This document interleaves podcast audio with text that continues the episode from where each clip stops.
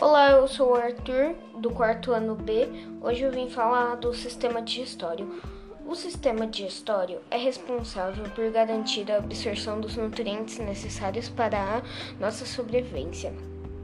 É nele que ocorre, portanto, a digestão daquilo que comemos, um processo que se caracteriza pela quebra dos alimentos em moléculas menores e mais simples que nosso corpo consegue aproveitar.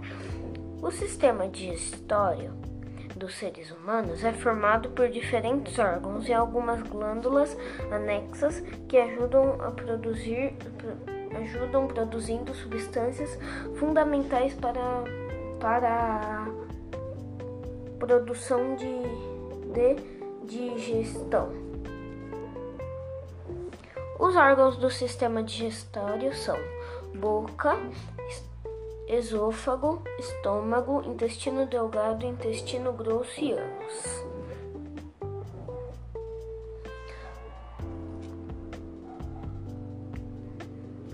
A digestão inicia-se na boca e nela o alimento sofre a ação dos dentes e da saliva.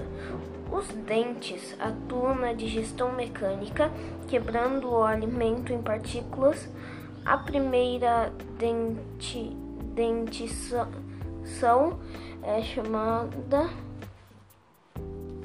de, de leite ou decidua e é composta por 20 dentes em uma pessoa adulta, a detenção permanente é composta por 32 dentes em cada arca superior ou inferior. São encontradas 16 dentes, sendo eles quatro incisivos dos caninos, quatro premolares e seis molares.